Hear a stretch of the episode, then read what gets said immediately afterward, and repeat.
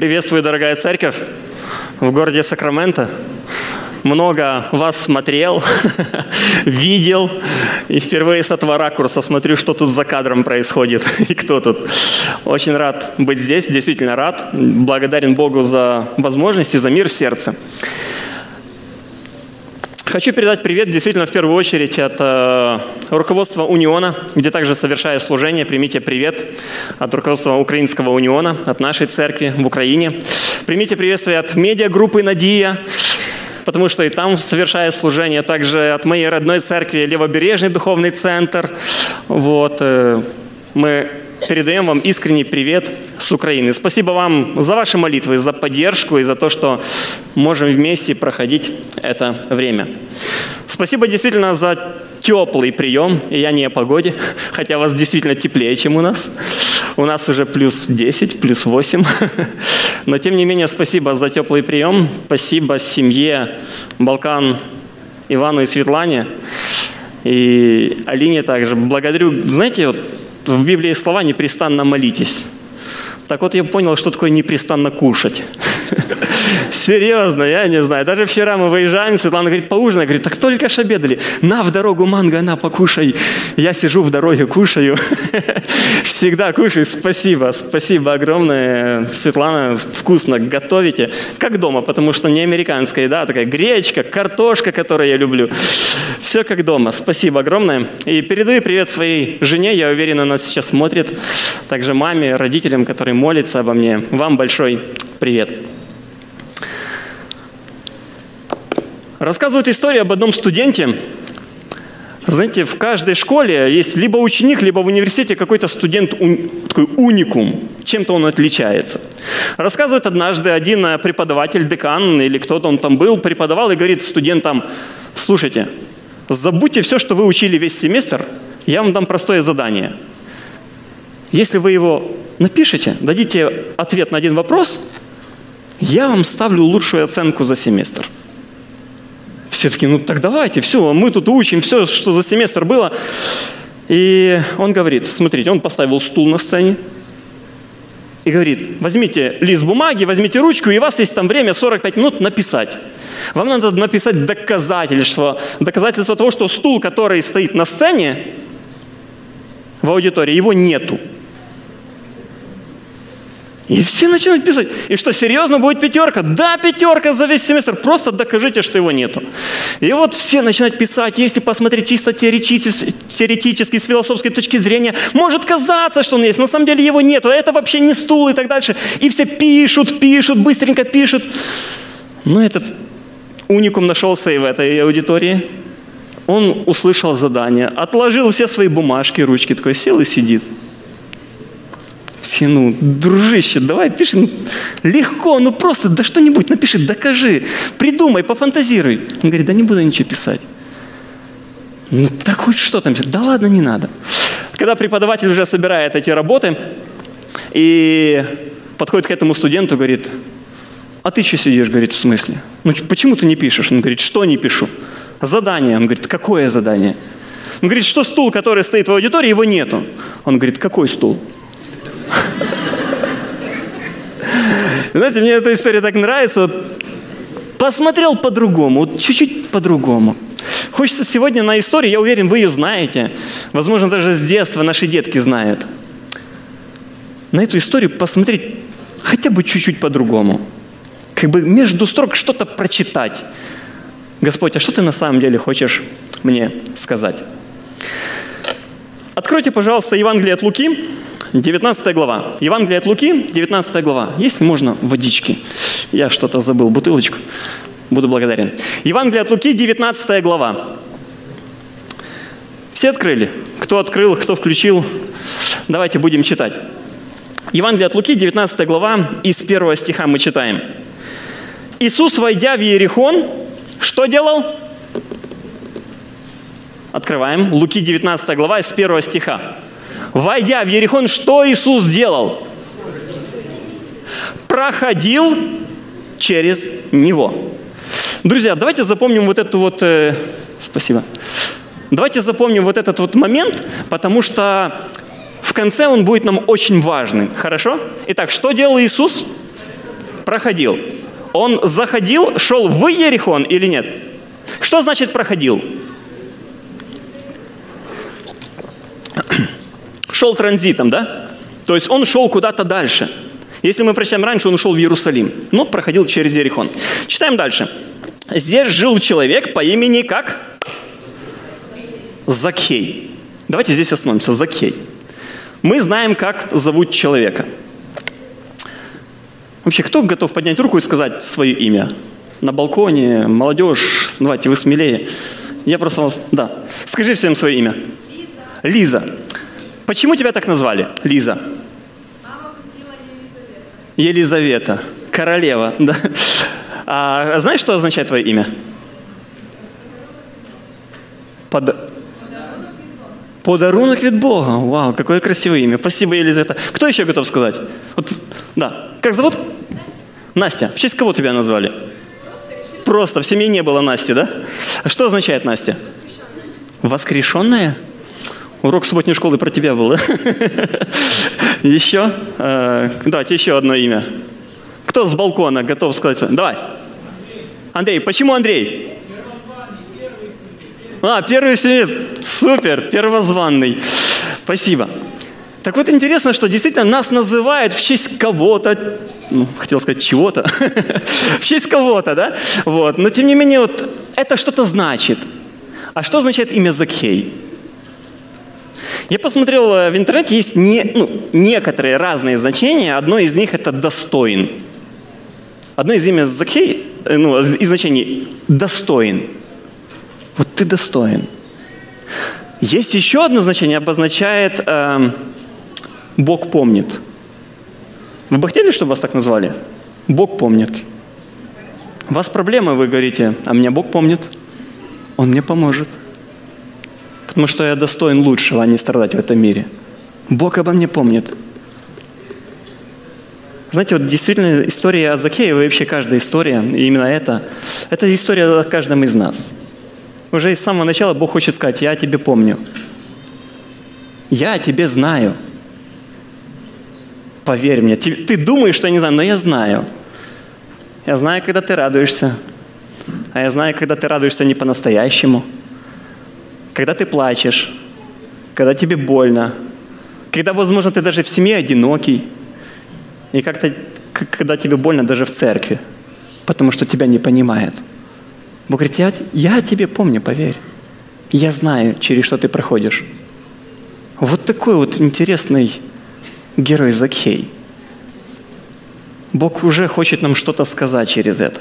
Что о нем мы знаем? Тут буквально два стиха, вся биография человека – Вся биография. Старший сборщик налогов, он был очень богат. Итак, его профессия кто? Собирает налоги. Нравится налоги платить, а?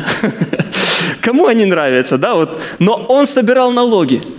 Из этого он был очень богат. И интересно то, что он не просто налоги собирал, он был начальник над сборщиками. То есть он хорошую кассу получал. Но люди их любили или не любили этих людей? Нет, конечно. Люди не любили их. Но тем не менее, потому что, во-первых, он был иудей, а начал работать на римлян. И получается, ты собираешь с людей налоги. Вы заходите в город, плати копеечку, проезжаешь через мостик, государство построило что? Для тебя. Плати налоги. И за все плати налоги. И собирали с людей.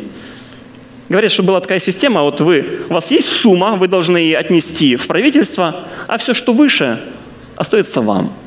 Ну и поэтому ты только ищешь повод, где содрать деньги с людей. И написано, он был очень богат, весьма богат. Если он богат, что он мог себе позволить? Все. К примеру, что может себе позволить сегодня богатый человек? Это вопрос. Жду ответа. Мерседес может позволить. Еще? Яхту. Дом. Одежда дорогая. Еда хорошая. Слуги даже, да? Все может позволить себе человек. Вопрос. Закей, что с тобой не так? Что тебе в этой жизни не нравится? У тебя хорошая работа, у тебя хорошая зарплата, у тебя хороший дом, у тебя хорошая одежда, у тебя хороший социальный пакет – Но написана очень интересная вещь. И хотелось ему видеть, кто же такой этот Иисус. Ему хотелось видеть Иисуса. Зачем ему Иисус? У тебя в жизни все есть. Друзья, Захей имел то, что, возможно, многие из нас сегодня мечтают. Он говорит, хочу встретиться с Иисусом. Вопрос, зачем? У тебя в жизни все есть. Знаете, Закей попал в такую штуку, как я называю, троянский конь. Слышал есть истории о троянском коне историю? Кто-то говорит, что это реально, кто-то говорит, что это все-таки миф, легенда. Э, тем не менее, очень интересная история. Когда не могли захватить э, город Трою, потому что это был действительно сильный город, сильно сражались, что сделали потом враги? Подарок. Возле ворот утром просыпается народ и видит конь деревянный, огромный. Интересно, в одном из фильмов очень так интересно сделали, что там были как бы такие еще слуги, которые говорят, это вам трофей. Вы настолько сильные красавчики, вы настолько молодцы, друзья, ну просто вам подарок, мы, мы просто сдаемся. Просто этот конь настолько большой, что ваш город Трою маленький, он не зайдет. Они так, знаете, подстегнули, ну так интересно вот э, сценаристы сделали. И слуги царя говорят, не надо, это ловушка, не надо. Там пару стрел запустили в этого коня. А, да, а он говорит, этот троянский конь не войдет в наш город. Они там эту арку, браму ломают, бьют, чтобы этот э, конь на колесах, на колодах, как-то его завести. И вот, когда все празднуют в центре Трои этот конь, ночью, горят историки разные, ну, кто-то говорит, что это реально, кто-то говорит, что нереально. Тем не менее, говорится о том, что в этом коне было пару десятков лучших солдат, которые спускаются, открывают, ну, с этого коня, открывает браму своим же солдатам, и в этот вечер огромный город Троя падает – и знаете, я вот так думаю, часто дьявол подходит к нам с такой вот штукой. Говорит, ты достоин лучшего.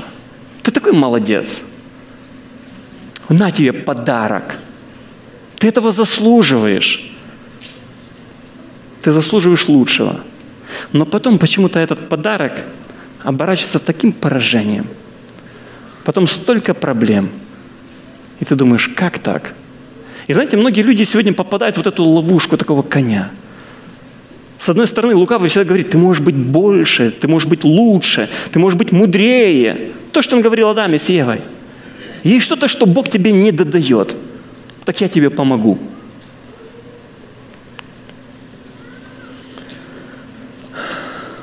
Он хотел увидеть, кто же такой этот Иисус. Но толпа мешала Закхею сделать это, потому что был маленького роста – и забежав вперед, он забрался на, шел, на шелковицу. Иисус должен был там проходить. И Закхей надеялся, что сможет там его что? Увидеть. Как вы думаете, а почему Закхей хотел увидеть Иисуса? Он все имеет, но у него желание увидеть Христа. Зачем? Уважаемый человек хочет увидеться с уважаемым человеком, да? о нем услышал, что-то говорят. Очень интересно, он был богат, имел все, но у него было одно же сильное желание – увидеть Христа.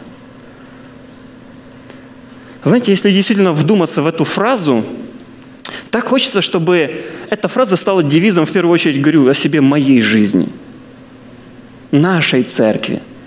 Чтобы каждому из нас сказали, вот этот человек, ты знаешь, он всегда встречается с Иисусом. Он не просто говорит о нем, он не просто проповедует о нем, а он реально встречается. Он его понимает, он его слышит, он знает его волю.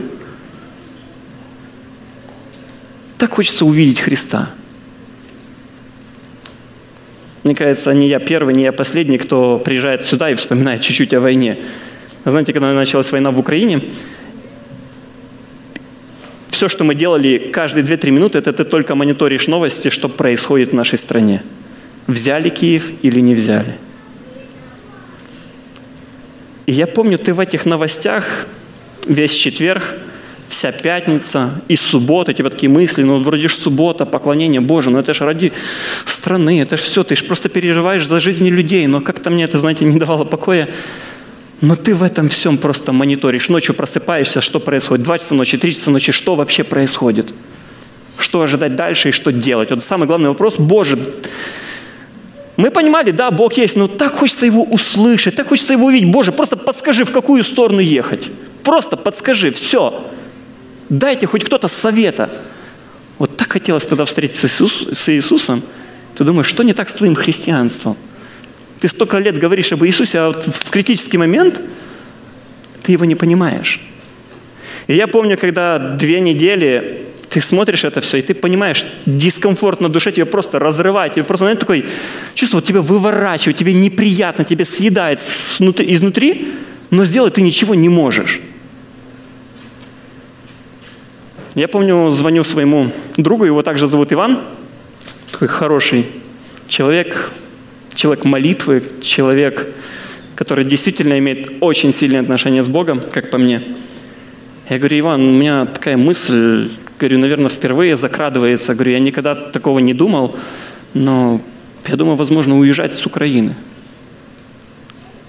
Он говорит, ты что, не знаешь, что делать? Он говорит, мне тебе говорит, ты ж, мы же вместе, как то раньше же говорили. Говорит, Иван, ты знаешь, что делать. Он говорит, ты знаешь, если ты уедешь, тебе там будет страшно. Вопрос, тебя Бог там видит или нет в первые дни войны. И я помню, знаете, был очень интересный момент.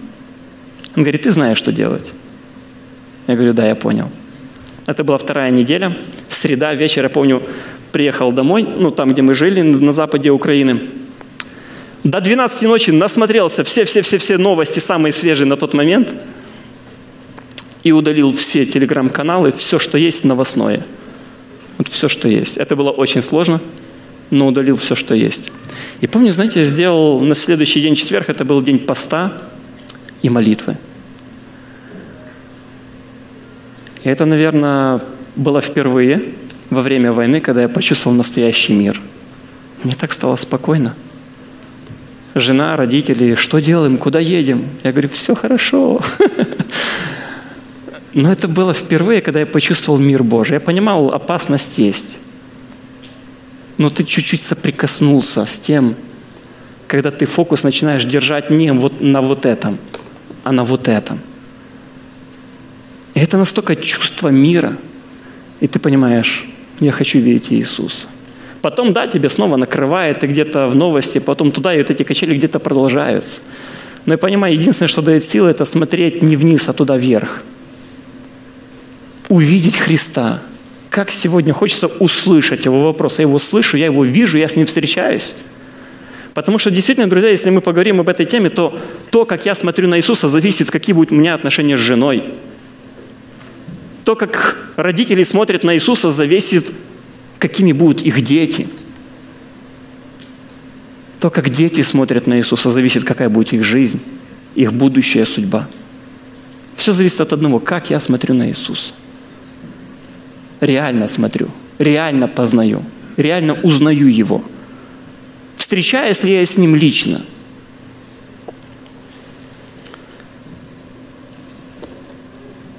пятый стих говорит следующее. «Когда Иисус проходил там, Он взглянул поверх толпы и сказал, «Закхей, спускайся, ведь сегодня я должен остановиться в твоем доме». Закхей делает все. Он через толпу пробраться не может, маленького роста, все говорят, отойди, кто бы ты ни был, его все презирают, потому что налогоплательщики, это написано, да, вот там вот в украинском прикладе, мытники и грешники. Это все была одна категория, это недостойные спасения. Ты недостоин вообще встретиться с Иисусом но ему все равно, он богатый, не богатый, он лезет на дерево в центре где-то своего города, чтобы увидеть Христа. Интересно, что где-то прочитал такую цитату, что Захей поднялся на два метра над землей, знаете, и написано, что и все небо спустилось навстречу с ним. Как бы то ни было, но со своей стороны мы делать должны хоть что-то, чтобы встретиться с Иисусом. Хотя сегодня, как по мне лично, это очень сложно. Прям иногда нереально по человеческим усилиям. Но написано, когда Иисус встречает, как Он и называет его? По имени. Они встречались раньше? Видимо, нет. Бог говорит, я помню. Ты думаешь, я тебя не знаю, но я тебя знаю. Я знаю тебя хорошо. Или Уайт очень хорошо в книге «Желание веков» описывает о том, что желание и крик сердца Закхея был громче шума толпы, которая шла вокруг Иисуса Христа. Вы представляете? Желание Закхея, его сердца, для Бога громче шума этого мира. Насколько Бог слушает нас – и когда, говорится, когда мы говорим, Бог, где ты? Бог, как ты? Бог, что делать? Бог там, где человек действительно зовет к Нему. Желание сердца Закея было громче толпы, которая шла за Иисусом. Иисус идет навстречу Закею, потому что там есть кто-то, кто хочет с ним встретиться. Интересно, что когда Иисус подходит, Он говорит, тот поспешно спустился и с радостью принял его, ведь это, все, видя это, все стали возмущаться и говорить, он остановился у такого грешного человека. Закей же, встав, сказал Господу, половину того, что есть у меня, Господи, отдаю я нищим. И если с кого несправедливо, что взял, тому возьму, возмещу в четверо. И сказал ему Иисус, ныне пришло спасение дому сему, потому что это сын Авраама. Это человек, сын Авраама. Кто говорит кому? Покайся, ты грешник. Кто кому говорит? Иисус говорит это Закхею? Нет. Друзья, когда мы по-настоящему встречаемся с Иисусом, мы начинаем переживать процесс покаяния, изменения мыслей. То, что Иисус говорил, когда я пошлю утешителя, Он что? Он направит к правде – о грехе и о суде. Только Дух Святой откроет, какие во мне грехи, потому что я сам не знаю. Я же думаю, я же хорошо прожил эту неделю, и только Дух Святой показывает, говорит, Ваня, а вот там твой мотив был неправильный, а вот там ты о ком-то думал что-то не то. И это одна из причин, по которой мы, возможно, не видим Христа – Наши грехи написано э, в Исаии, да, Иисус говорит, вы молитесь обо мне, что Бог говорит? Говорит, я закрываю уши свои. Вы еще больше молитесь, он говорит, да я просто отворачиваю свою голову, потому что ваши руки полны крови. Одна из причин, почему мы не видим Его. Потому что мы должны раскаяться в наших грехах. Очень интересный момент, если мы прочитаем Евангелие от Матфея, 10 глава, когда Иисус э, призывает 12 учеников. 10 глава, с 1 стиха мы читаем. «Созвал 12 своих учеников, Иисус дал им власть над чем? Над нечистыми духами, чтобы изгонять их и исцелять все болезни и все недуги. Что могли делать апостолы? Исцелять, изгонять, воскрешать и интересно, что написано там дальше, вот имена 12 апостолов. И интересно, с 5 стиха, 10.5 Матфея, разослал Иисус 12 этих апостолов, дал им такой наказ. К язычникам не ходите, и ни в один самарийский, самаритянский город не заходите, но идите к заблудшим овцам народа Израилева. Идите, возвещайте, приблизилось Царство Небесного, Небесное. Больных что делайте? Исцеляйте, Мертвых воскрешайте, прокаженных очищайте и бесов что? Изгоняйте. Он дает им эту власть. И что говорит? Куда идти? Он говорит, не вздумайте идти к язычникам. Не идите к самарянам, которых вы ненавидите. А идите в свою церковь. Идите к своим. Вон там надо очищать. Вон там надо работу проводить. Вот почему Иисус говорит, «Отче, я открыл им имя чье? Твое. Кому? Избранному народу Божьему, который потерял Бога из своего фокуса, который потерял Иисуса. Иллиной это описывает очень интересно, что во времена Христа иудеи, которые приходили в храм и приносили ягненков, с какой целью приносили ягненка? Друзья, с какой целью приносили ягненка в храм? в жертву. За что? За грех. Так вот, Ильяна пишет о том, что люди приводили ягненка в храм и не понимали, что это значит. А какой смысл? Потому что настолько это все стало формально. И я вижу, друзья, как иногда это все во мне проходит. Ты ходишь, ты делаешь, ты служишь. Вопрос, зачем? Потому что надо, потому что моя очередь пришла. А где настоящая вот эта радость? И Бог говорит, изгоняйте, очищайте, потому что полный беззакония. И это, друзья, мы сможем осознать только тогда, когда приходим к Иисусу. И я скажу, Господи, прости меня. Есть над чем работать в этой жизни. Вот одна из причин, почему я тебя не вижу. Почему я тебя не слышу. Иисус говорит, у тебя есть глаза, но ты не видишь. Есть уши, но вы не слышите. Что значит встретиться с Иисусом? Я как-то не мог, знаете, последние недели задавал себе вопрос, почему мне так сложно читать Библию? Я не мог понять. Я бывает дома целую неделю возле кровати, у меня тумбочка, вот Библия лежит. Семь дней в неделю. Я ни разу не посмотрю, но посмотрю только вот это вот. Я думаю, ну почему? И вечером говорю, Боже, прости, я завтра хочу по-другому начать день. И то же самое. Я не знаю, как это сделать, но я как маленький ребенок, помню, когда в первом классе мама заставляла уроки учить. Иди учи уроки, что мы говорим? Я кушать хочу. Ладно, иди покушай. Иди учи уроки. Покушал? Я в туалет хочу. Иди, ну что еще? Я все что угодно хочу. Я плохо себя чувствую, у меня живот болит, но только не уроки учить. Вот что-то подобное с Библией. Я не знаю, друзья, как это понять. Но я понял о том, что я могу в спортзал записаться. Я могу на какую-то диету сесть. Я могу, ну, что угодно делать физически над собой. Но почему так сложно? Я словно парализованный, чтобы взять вот Библию и прочитать. И я понимаю, потому что лукавый понимает, это единственное, друзья, что сближает нас с Богом, что очищает нас, что объединяет нас, что реально помогает увидеть Его. И когда я об этом начал думать, я думаю, вообще, а что с моим христианством? Я думаю, я говорю о том, что Иисус есть любовь. Верьте в Иисуса. Я думаю, а я в это верю или мне так родители научили? И знаете, начал настолько копаться, но только когда ты приходишь к Богу, Бог начинает тебе открывать это все. И ты начинаешь чувствовать эту близость с Иисусом. И я понимаю, что встретиться с Иисусом нам это даже не под силу. Но если есть желание, Иисус даст возможности и силы, даст Духа Святого, направит нас, изменит нас, даст желание. Иногда я просто говорю, Иисус, дай мне любви, любить Тебя, потому что я не могу. Вот что произошло с Закхеем, когда он встретился с Иисусом. Он сам начал меняться. Он начал что? Отдавать.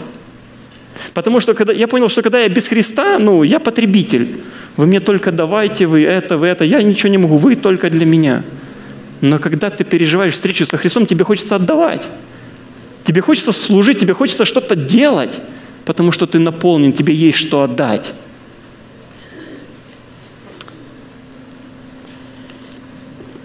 Луки 19 глава, возвращаясь, ныне пришло спасение дому сему. Что пришло в дом Закхея? Иисус, спасение. Еще раз важно помнить, что спасение, если я в спасении вижу только доктрину, это значит не понял Христа. Потому что каждая доктрина, которая есть в нашей церкви, это есть личность. Если я в десятине не вижу Христа, я не понял, что такое десятина.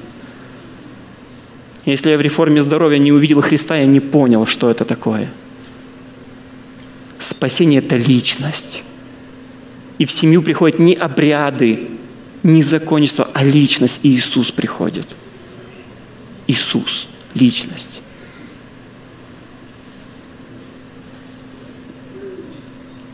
Вопрос, наконец. Что делал Иисус в Ерехоне, первый стих? Проходил. У него была цель там остаться, с кем-то встретиться? Ну, у него была там какая-то запланированная встреча? Нет. Он шел транзитом. Но почему он остановился? Был кто-то, кто сказал, зайди, ты мне нужен. Я хочу с тобой встретиться. Я хочу с тобой встретиться. Иисус делает то же самое, как говорит Писание, что глаза Божьи обозревают всю землю и ищут, чье сердце к Нему. Они видят. И вопрос, остановится Иисус в моей жизни, остановится Иисус в моем доме, Иисус остановится в моем графике дня. От кого зависит?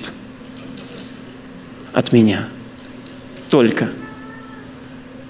Часто привожу этот пример о том, что верите ли вы, что Бог всемогущий? А? Верите? И я верю. Но есть одна вещь, которую Бог никогда не сделает. Он может, но не сделает. Это что? Выбор за нас. Говорит, это за тобой. Бог сделает тысячу шагов, километры сделает навстречу нам, но последний шаг, Он говорит, ты хочешь? Ты готов? Поэтому, друзья, мое желание и моя молитва о том, чтобы сегодня мы чуть посмотрели, ищу ли я вообще Иисуса в своей жизни – по-настоящему, не формально, не для галочки. Встречаюсь ли я с Ним? Чувствую ли я Его? Если мы чувствуем то, что чувствовал Закей, возможно, какую-то пустоту, неудовлетворенность, обряды и законы, и нету мира настоящего в сердце, надо что-то менять.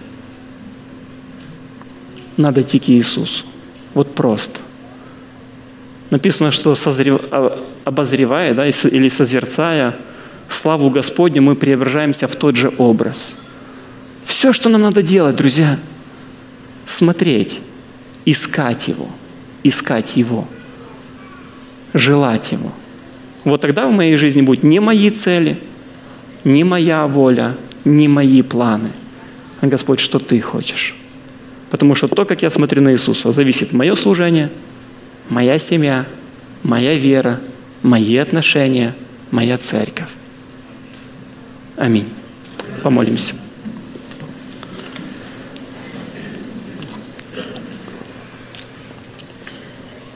Отец наш Небесный, благодарим Тебя за Слово Твое. Благодарим, Господь, за то, что каждый раз Ты можешь открывать новые грани, как-то по-другому смотреть на истории в Писании – Господь, спасибо о том, что Ты помнишь о каждом из нас. Только Ты знаешь, через что мы проходим, и Ты знаешь, что нам нужно.